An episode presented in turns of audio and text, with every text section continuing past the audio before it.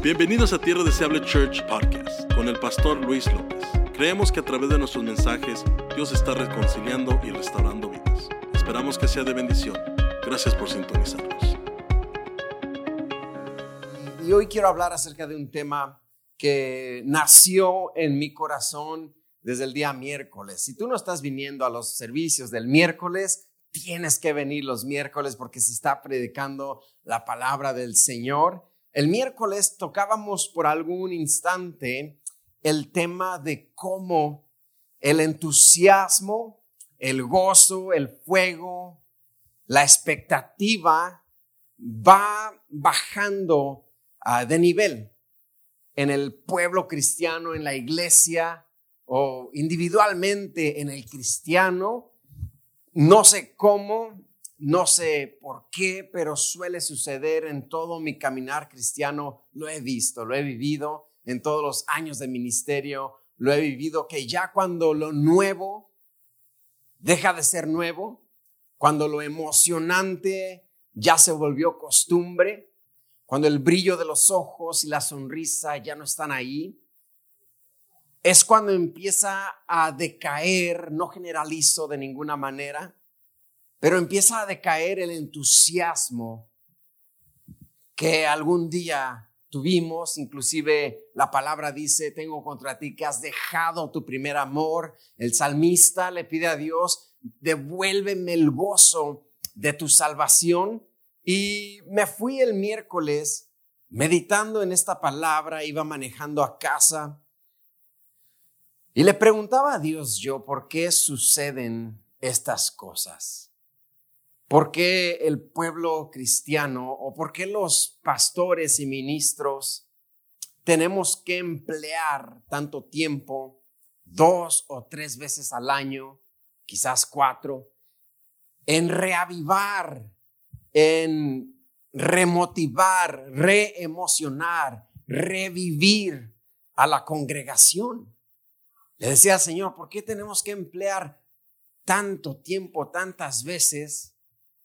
Series de mensaje para revivir, para, en, en, otras palabras, echarle más leña al fuego, para mantener el fuego ardiendo. Y en un fuego natural, obviamente, tienes que echarle más leña al fuego para que siga ardiendo. Pero no es así y no tiene que ser así el caso del fuego del Espíritu Santo en nosotros. La palabra dice que cuando Dios llama a Moisés, aquella zarza seguía ardiendo. Y dice la palabra que, que no se consumía la zarza y Moisés tuvo que venir a ver por qué motivo la zarza seguía ardiendo y no se consumía. Y de tal manera tiene que ser, iglesia, el fuego de Dios en tu vida y en mi vida. De tal manera tiene que ser nuestra relación, de, uh, nuestra relación con Dios, una relación que no varía, una relación que no va en, en decline. Eh, eh, eh, our, our, relationship with God shouldn't take a nosedive two, three, four times a year. Tenemos que mantener ese fuego ardiendo. Y le, le, le preguntaba yo al Señor, Señor, ¿por qué tengo que emplear tantos mensajes en reavivar la iglesia en vez de emplear mensajes en alcanzar a aquel que no conoce del Señor? Y es algo general, no digo solamente Tierra Deseable Church, es algo general en el cristianismo y hay políticos que se dedican a la política toda su vida, career politicians, que desde su juventud han estado en la política y hoy en su ancianidad siguen en la política. ya retírate, pero siguen la política. ¿Podrá ser que la política tenga más, más impulso o más atracción? ¿Será que la política atrae más a un político que Jesús atraer más a un cristiano? Lo podemos ver en los deportes, atletas. Y, y, se va a reír, pero Tom Brady. Come on, Tom Brady, let's go. Atletas como él, que pasan años, 15, 20 años y siguen en el deporte. triunfando en el deporte y si no triunfan, siguen constantes en el deporte por muchos años.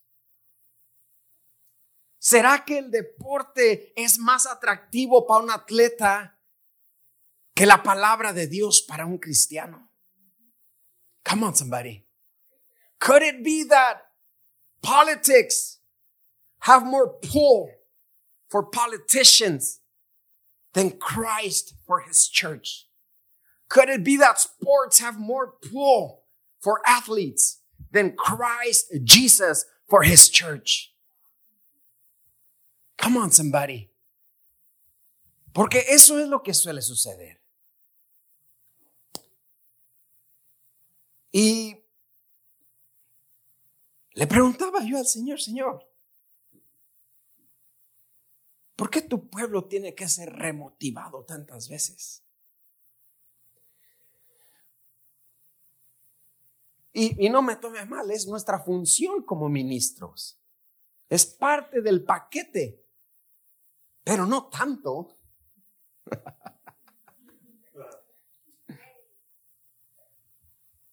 pero no tanto. Y lo que me respondía el Señor me traía estas cosas al corazón.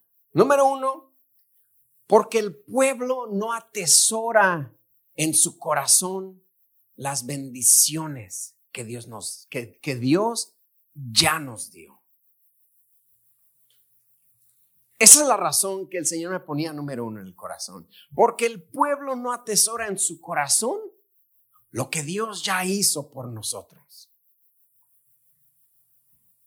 Por allá en el libro de Juan, Evangelio según San Juan, capítulo 10, versículo 22, dice, se celebraba en Jerusalén la fiesta de la dedicación. Era invierno. Y Jesús andaba en el templo por el pórtico de Salomón. Y le rodearon los judíos y le dijeron, ¿hasta cuándo nos turbarás el alma? Si eres tú el Cristo, dínoslo abiertamente. Mira, Jesús traía estos turbados. ¿Sabes quién más le dijo a Jesús lo mismo? Los demonios, ¿has venido a turbarnos antes de tiempo? Y acá los judíos le dicen, ¿hasta cuándo nos vas a turbar el alma? Si eres tú el Cristo, dínoslo abiertamente. Jesús les respondió y les dijo, os lo he dicho y no creéis. Las obras que yo hago en el nombre de mi Padre, ellas dan testimonio de mí, pero vosotros no creéis, porque no sois de mis ovejas, como os he dicho. Mis ovejas oyen mi voz y yo las conozco y me siguen y yo les doy vida eterna. Y no perecerán jamás, ni nadie las arrebatará de mi mano. Mi Padre que me las dio es mayor que todos y nadie las puede arrebatar de la mano de mi Padre. Dice Jesús, yo y el Padre uno somos. Entonces los judíos volvieron a tomar piedras para apedrearle. Iban a apedrear a Cristo. No, no, ellos habían pedido, dinos si eres el Cristo. Cristo les dice, soy el Cristo y lo quieren apedrear. Y no, no le iban a tirar bolitas de algodón, ni pétalos de rosa. Apedrear a la gente en aquellos tiempos era tirar a matar, con coraje, con rabia, enojados, que era arrojar una roca y que se le calcaba la vena de aquí, mire, de, con tanto poder y tiraban a matar. Y, y querían apedrear a Jesús. Y Jesús le respondió, escucha aquí, muchas buenas obras os he mostrado de mi Padre. ¿Por cuál de ella me apedreáis? Muchas cosas buenas he hecho para con ustedes, les dice Jesús. ¿Por cuál de ellas me quieren apedrear? Contextualizándolo hoy y aplicándolo hoy a nuestro día, muchas bendiciones te he dado, te dice el Señor. Muchas respuestas te he dado. Muchas puertas te he abierto. Muchas veces te he sanado. ¿Cuántas veces no he ministrado a tu alma quebrantada? ¿Por cuál de ellas tu entusiasmo bajó? ¿Por cuál de ellas you don't feel it anymore? Come on, somebody. ¿Por cuál de ellas como que ya no sientes? Si muchas bendiciones te he dado, dice el Señor. Y me ministraba el Señor el miércoles por este motivo. La iglesia se desmotiva, por este motivo se desmotiva. La iglesia pierde su motivación. La iglesia pierde el fuego. La iglesia pierde el entusiasmo porque ya no le dan crédito a lo que Dios ya hizo. Están, estamos encandilados con lo que Dios va a hacer, que se nos olvida lo que Dios ya hizo. Y en parte tenemos culpa a los predicadores que decimos, y tus mejores días están por venir. La multitud grita y se emociona. Vivimos emocionados, encandilados con lo por venir que por lo que Dios ya hizo, por lo que Dios ya hizo en mi vida. Come on, church. Ese es el motivo por el cual muchas personas han perdido el gozo. ¿Por qué dejó de venir, hermana? Ya no sentía. Ya no sentía qué. Muchas bendiciones, dice el Señor, te he dado. ¿Por cuál de ellas ya no sentías? Come on, church. Talk to me right now. ¿Está conmigo, sí o no? ¿Por cuál de ellas estás pensando abandonar tu relación con Dios? ¿Por cuál de ellas vivimos quejándonos? Estamos en el mes de septiembre, ¿lo puedes creer? En dos meses usted va a estar comiendo pavo, bien rico, chumpipe, con una chumpa porque va a estar bien frío. Come on, somebody, talk to me.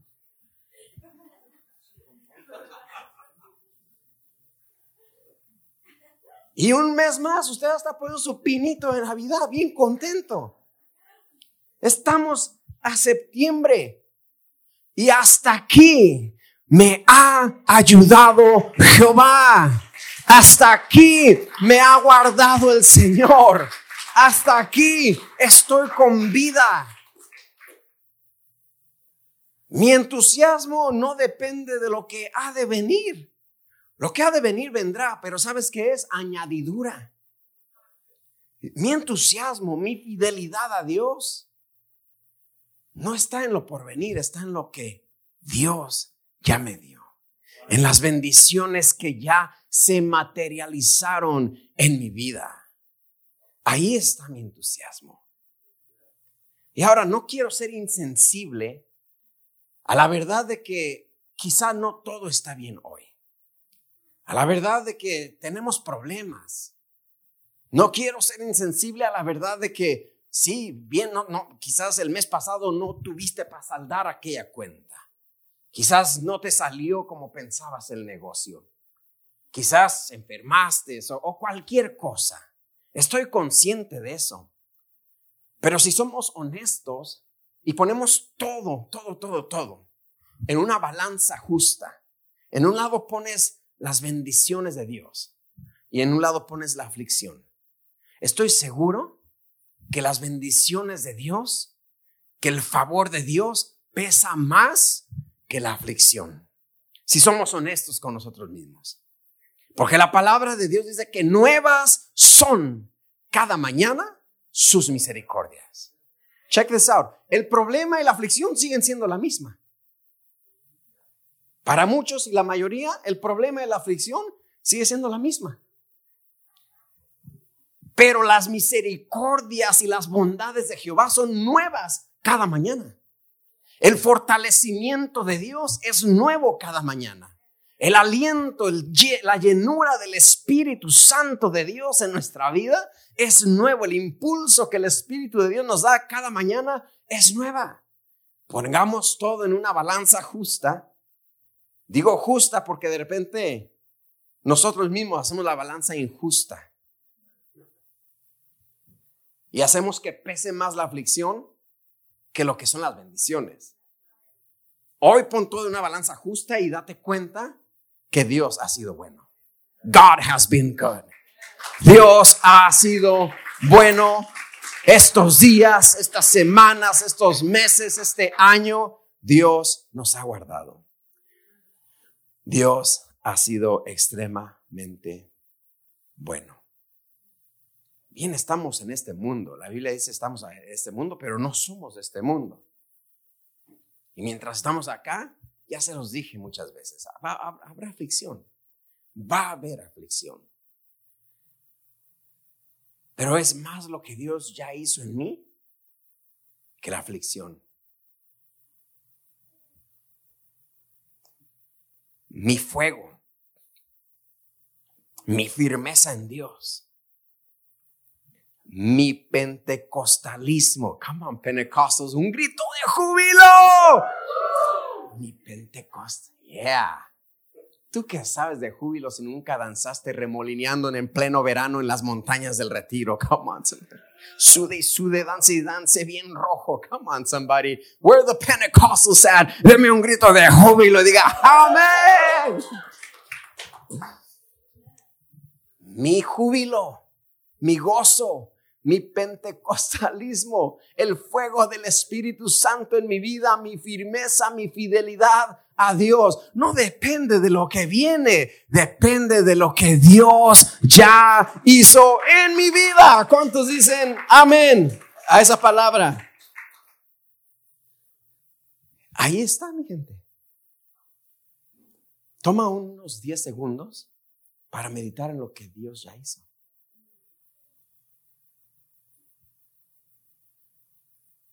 Y te darás cuenta que hemos perdido de vista lo que Dios ya hizo.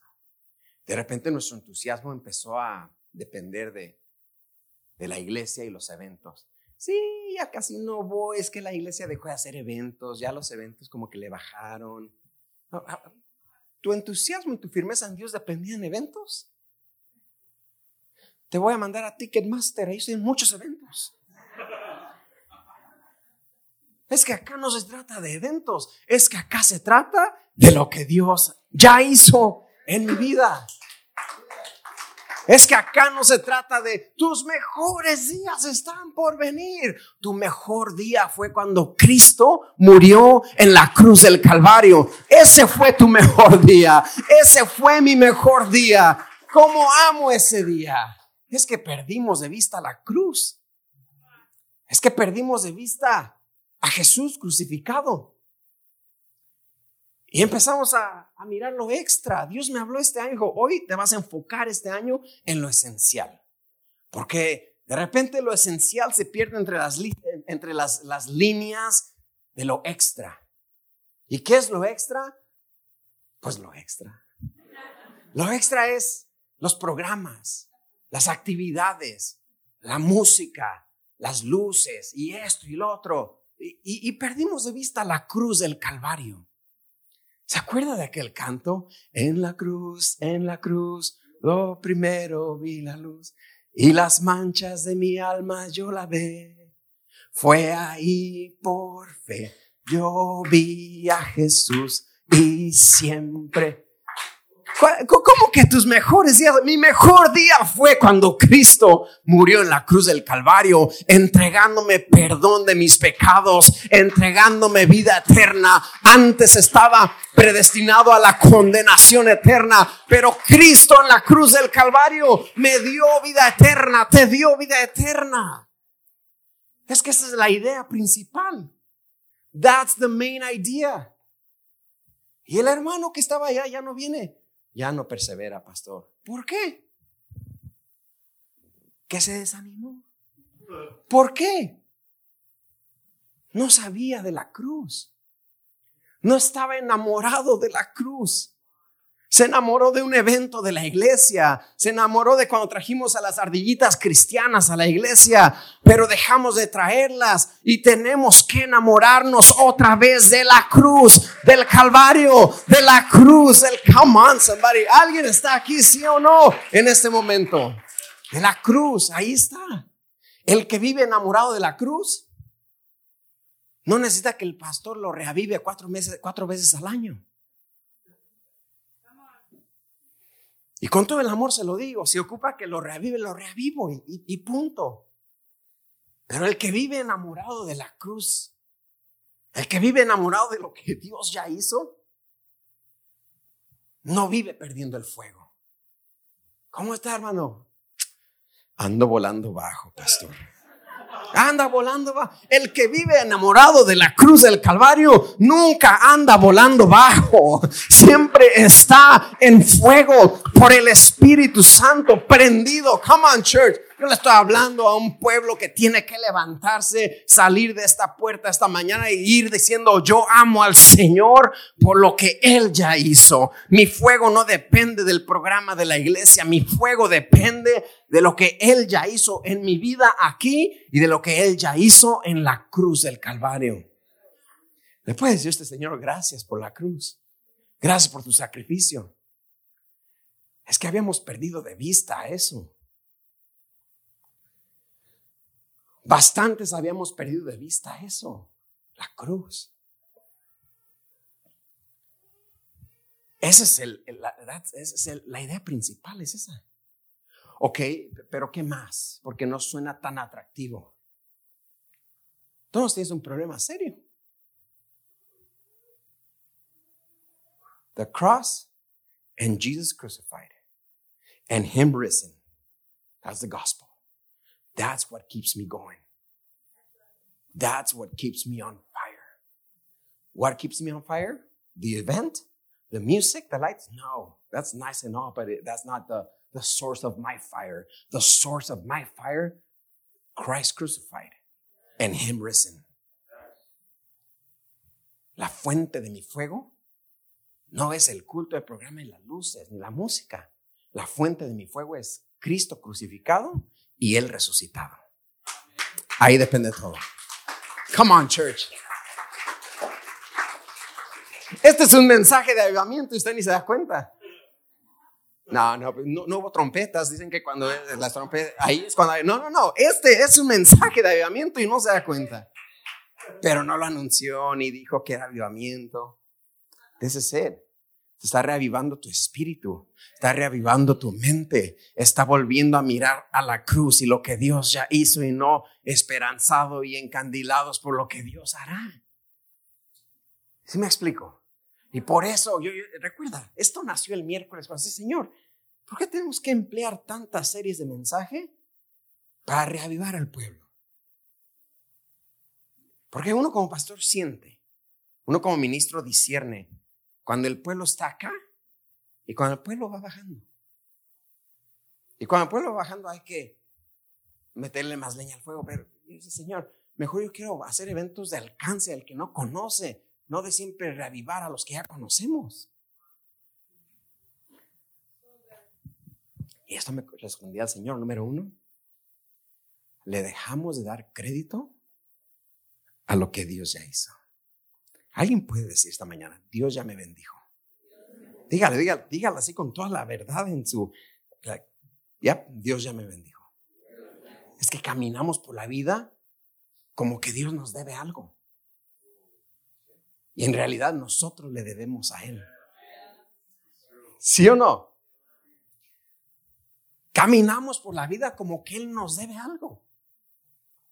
Desde que escuchamos a aquel pastor decir, los mejores días están por venir. Ah, entonces Dios me debe algo.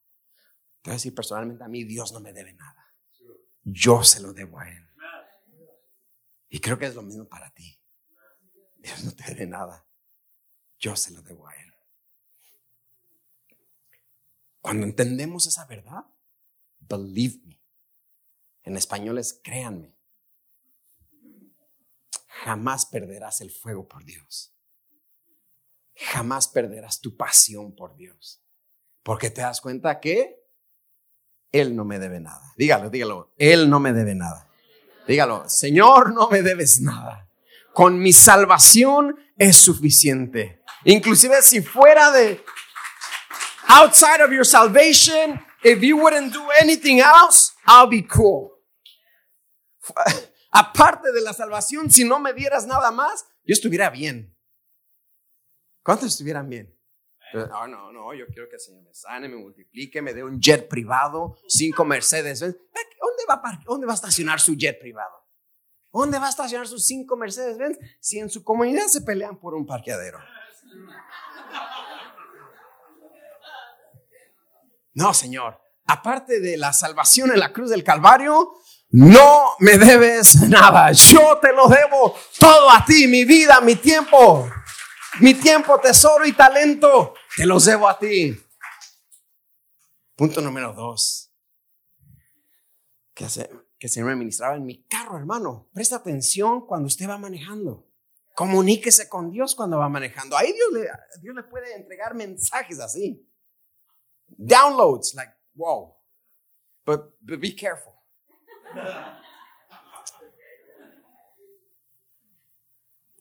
Otro motivo por el cual perdemos el fuego, la pasión, es que nos convertimos en cristianos de siempre y cuando todo esté bien. Siempre y cuando todo esté bien vamos en fuego. ¿Cómo está, hermano? Pastor, bendecido, prosperado y en victoria. Small print, siempre y cuando todo esté bien.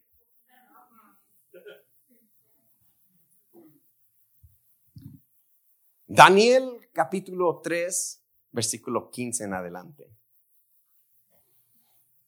Ahora pues, está hablando el rey, están dispuestos para que al oír el son de la bocina, de la flauta, del tamboril, del arpa, del salterio, de la zampoña y de todo instrumento de música, os postréis y adoréis la estatua que he hecho? Porque si no adoraréis, en la misma hora seréis echados en medio de un horno de fuego ardiendo.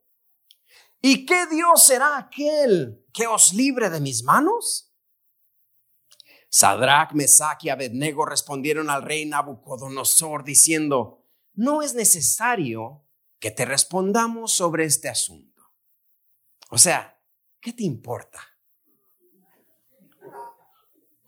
Pero si quieres saber, he aquí nuestro Dios, a quien servimos, puede librarnos del horno de fuego ardiendo y de tu mano, oh rey, nos librará. Y si no, diga conmigo, y si no, porque estos jóvenes dicen, nuestro Dios puede librarnos, pero puede que no lo haga. Come on, somebody. Nuestro Dios puede librarnos.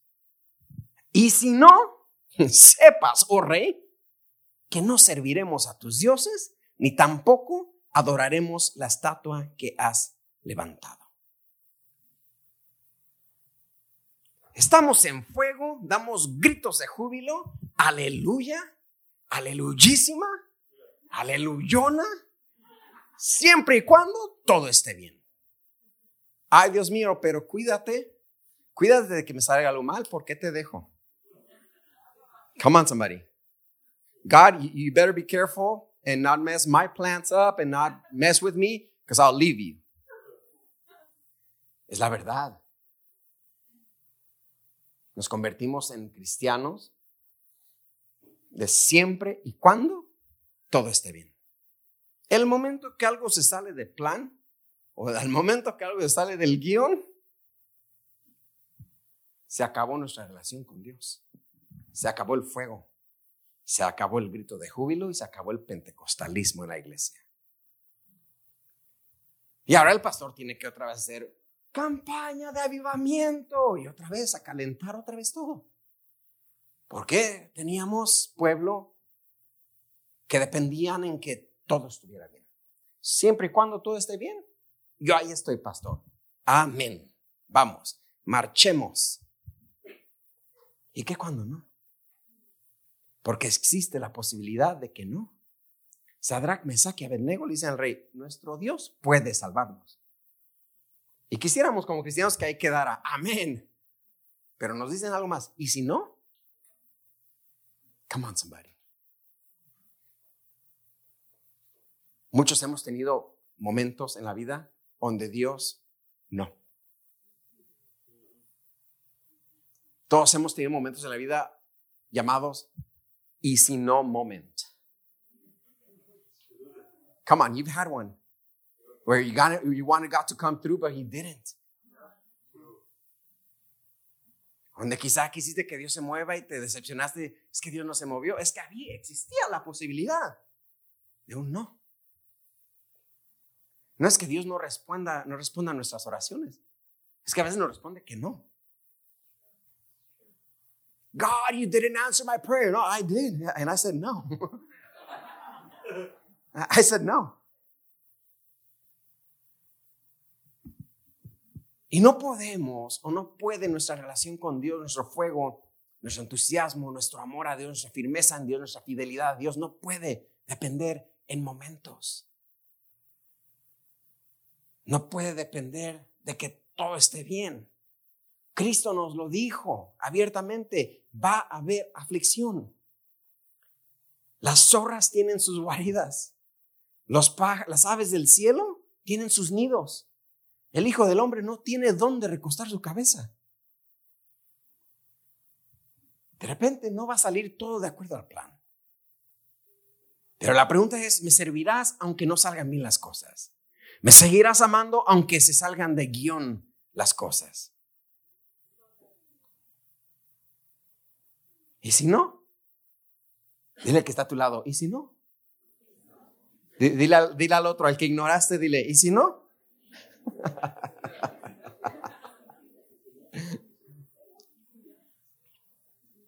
De repente caemos en un cristianismo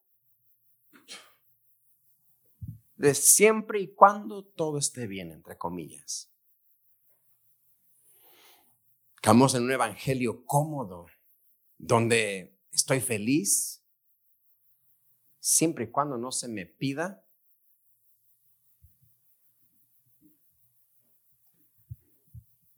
que haga algo, siempre y cuando no se me pida que dé algo, siempre y cuando no se me pida que sacrifique algo. Ahí estamos bien. Yo estoy bien, aleluya, Cristo vive siempre y cuando no se me pida que haga algo, siempre y cuando se me pida que dé algo, siempre y cuando se me pida que sacrifique algo. Porque el día que me pidan que sacrifique algo, que dé algo y que haga algo, Ahí nos vemos. Me le voy, Pastor Luis. Me le voy. Me voy de esta iglesia y esta iglesia sin mí se deshace.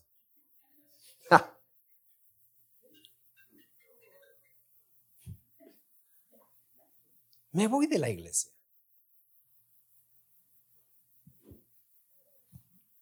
Y es ahí donde entra la madurez. Se nos olvida lo que dijo el salmista, el rey David. ¿Qué es lo que él dijo? No daré a Jehová nada que no me cueste. No daré a Dios nada que no me cueste. Es que en el Evangelio nos va a costar algo. En el Evangelio vamos a tener que dar algo. En el Evangelio vamos a tener que sacrificar algo. Servimos en el reino de Dios. A pesar y aunque sea un no de parte de Dios. ¿Cuántos dicen amén?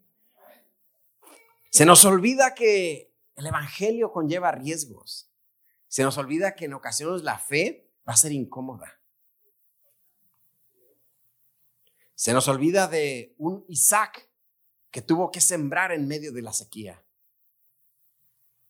Se nos olvida de un Abraham que casi, casi sacrifica a su hijo Isaac. Se nos olvida de un Moisés que tuvo que entrar a un mar cerrado todos predicamos del mar abierto, pero ¿qué tal ese momento cuando el mar todavía estaba cerrado? Y Moisés tuvo que caminar a un mar cerrado. Es incómodo. Se nos olvida de una reina Esther que tuvo que entrar al palacio diciendo, y si perezco, que perezca. ¿Dijo eso? Sí, dijo eso. Si perezco, que perezca. Ese es el Evangelio que tenemos.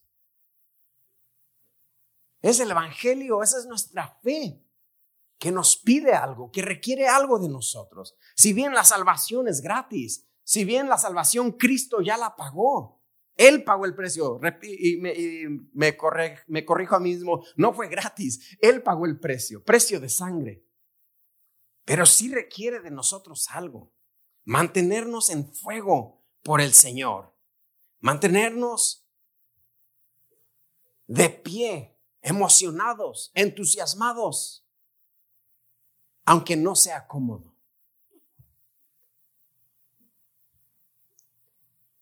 Aunque se vuelva incierta a veces la situación. No podemos ser un pueblo que solamente cree y se mantiene firme siempre y cuando todo esté bien. Y no quiero que salga de acá diciendo, ¿para qué fui? Me dijo que no, todo iba a estar bien. Salí volando todavía más bajo.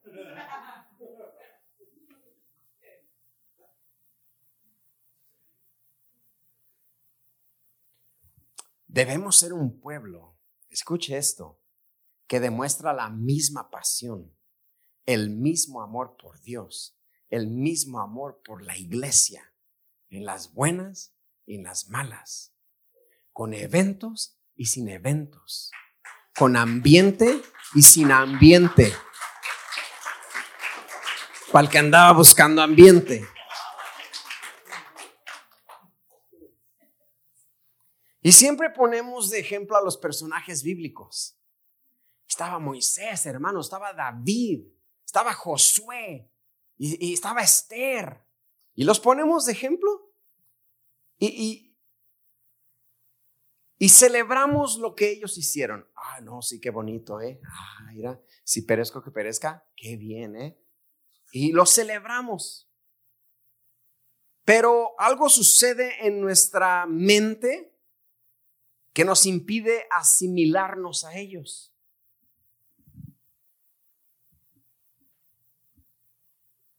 Pensamos, no sé por qué, que los personajes bíblicos estaban hechos de un material diferente. Pensamos que ellos no eran de carne y hueso, pensamos de ellos como unos superhéroes bíblicos. Y la verdad es, iglesia, que los personajes que ves en la Biblia eran igual que tú y que yo, de carne y hueso. No pienses que ellos sabían que iban a salir en la Biblia. Ellos no sabían y dijeron, uy, déjame porto bien porque voy a salir en la Biblia, después van a leer de mí. no, ellos vivieron la vida normal, como tú y como yo. Ellos tenían lunes también. Ese lunes donde no te quieres levantar y qué pereza. Ay, joles, los lunes ni las gallinas ponen, pastor. También ellos tenían su lunes. También ellos tenían dificultad. También ellos de repente se salía de orden las cosas. Pero algo que tenían era una fe incomovible en Dios. No eran de otro material, no eran robots espirituales. Eran hombres y mujeres como tú y como yo, que a través de la vida, a través de la dificultad, nunca dejaron que su fe fuera dañada.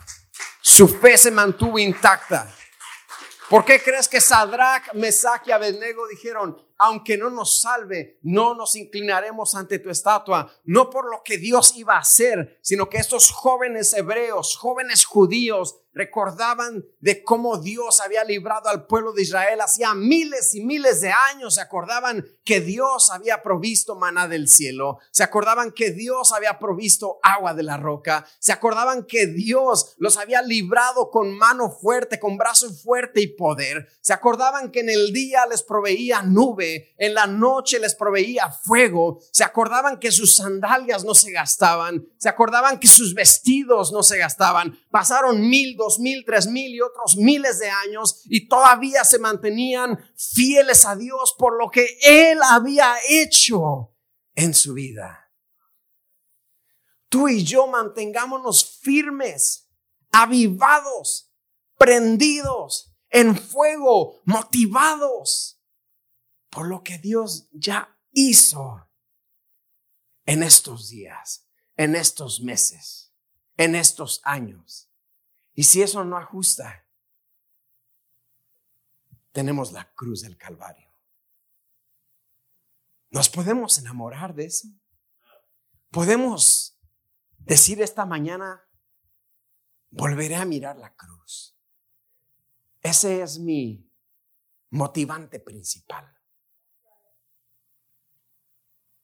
The cross is what drives me daily. La cruz es lo que me mantiene dándole. Nada más. Eh, I get it, but it's not too catchy. The cross is not to be catchy.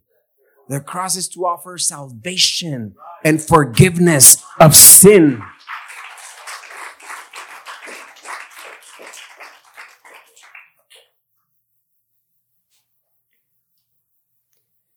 Cuando mencionamos los personajes bíblicos, registramos equivocadamente que son ejemplos imposibles de imitar. Y el miércoles, repito, el miércoles, it's powerful. Tienes que venir el miércoles, it's good. El miércoles, estudiando la segunda epístola de San Pedro, Pedro nos dice que tenemos una fe igualmente preciosa que la de los apóstoles. O sea que tú miras a los apóstoles y ellos anduvieron con Cristo. Fueron testigos oculares de lo que Cristo hizo. Tú miras a todos los personajes bíblicos, los héroes de la fe que menciona Hebreos 11 y dices, wow, super wow y extra wow. Dices, man, ellos sí. Pero Pedro nos dice, ustedes tienen una fe igualmente preciosa que la de nosotros. ¿Te das cuenta de eso?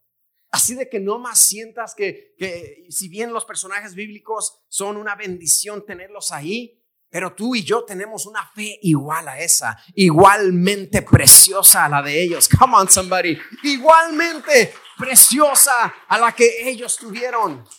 Lo dice la Biblia, no lo inventé yo. Una fe igualmente preciosa. Y esa fe, si me creo que le digo no me cree. La Biblia dice también, escuche, que el mismo espíritu que resucitó y que levantó a Jesús de entre los muertos es el mismo espíritu que tenemos tú y yo. Y amén. So, no es una imposibilidad que la misma fe que tuvieron los apóstoles tengamos tú y yo una fe igualmente preciosa a la de ellos.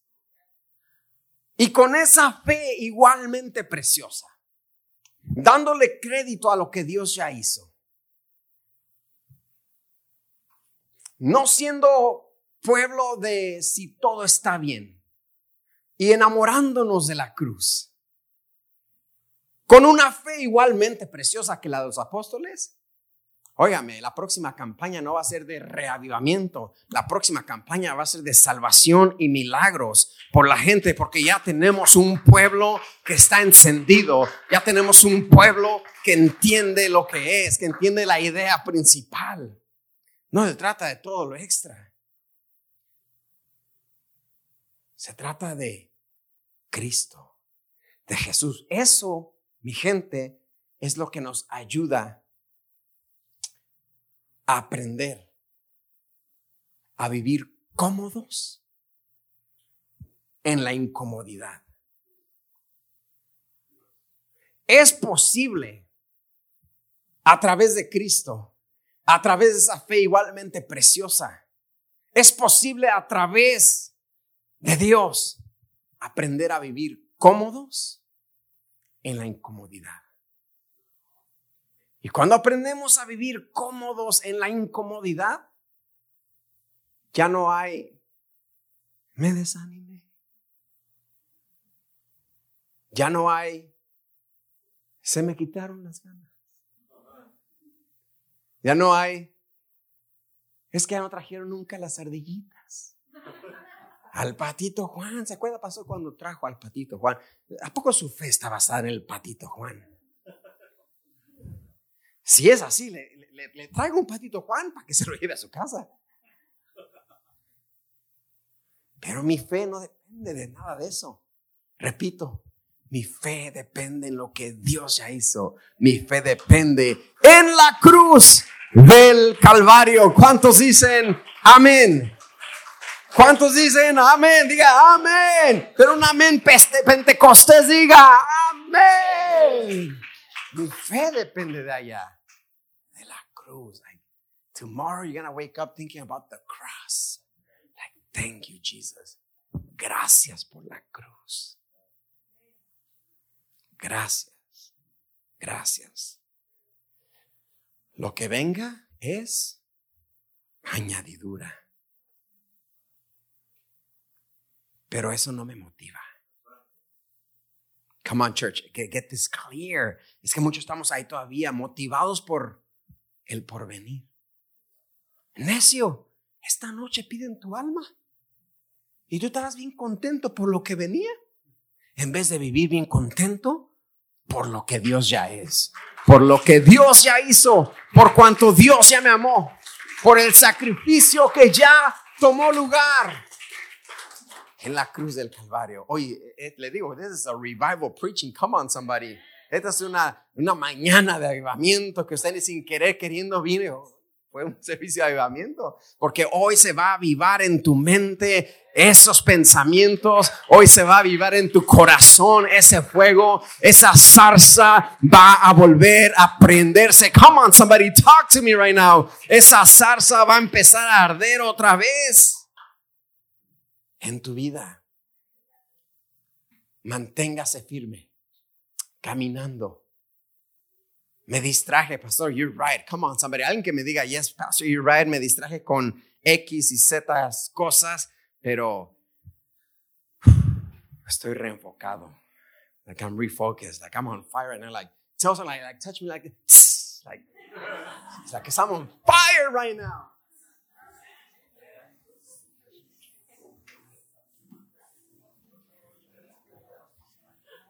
Dije en fire, no desinflándose.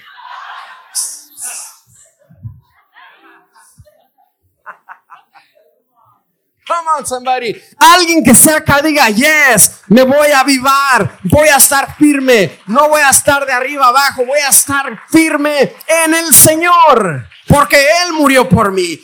Antes no era pueblo, ahora soy pueblo. Antes no era hijo, ahora soy hijo. Antes era condenación eterna, ahora es vida eterna. Eso me mantiene. That's my motivation right there. I need no motivational speaker. That's my motivation right there. The cross, the cross, la cruz. No necesito un, un conferencista motivacional. Esa es mi motivación. La cruz, la cruz, la cruz. Cristo crucificado y Él resucitado. Amen. Póngase. Gracias por acompañarnos hoy. Oramos que haya sido motivado y edificado. Para más información, visita nuestra página web tdcchurch.org. Que Dios te bendiga.